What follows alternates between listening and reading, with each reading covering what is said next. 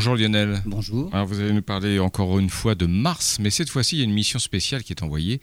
Il s'agit d'explorer ses entrailles. Et oui, comme son nom l'indique, la mission InSight doit étudier l'intérieur de la planète rouge. Elle est équipée d'un sismomètre pour sonder les profondeurs de Mars, sa structure interne. InSight est un petit robot de 700 kg, tout de même, qui doit se poser au mois de novembre près de l'équateur martien. Il n'est pas équipé pour se déplacer, il étudiera la planète pendant une année martienne, environ deux ans pour nous.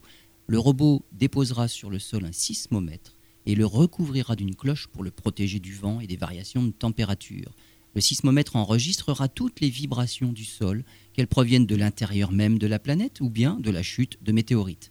Comme sur Terre, les durées de propagation donneront des indications sur la nature de l'intérieur de Mars. Une foreuse creusera jusqu'à 5 mètres de profondeur pour y déposer un autre instrument chargé, lui, de mesurer la chaleur qui vient des profondeurs.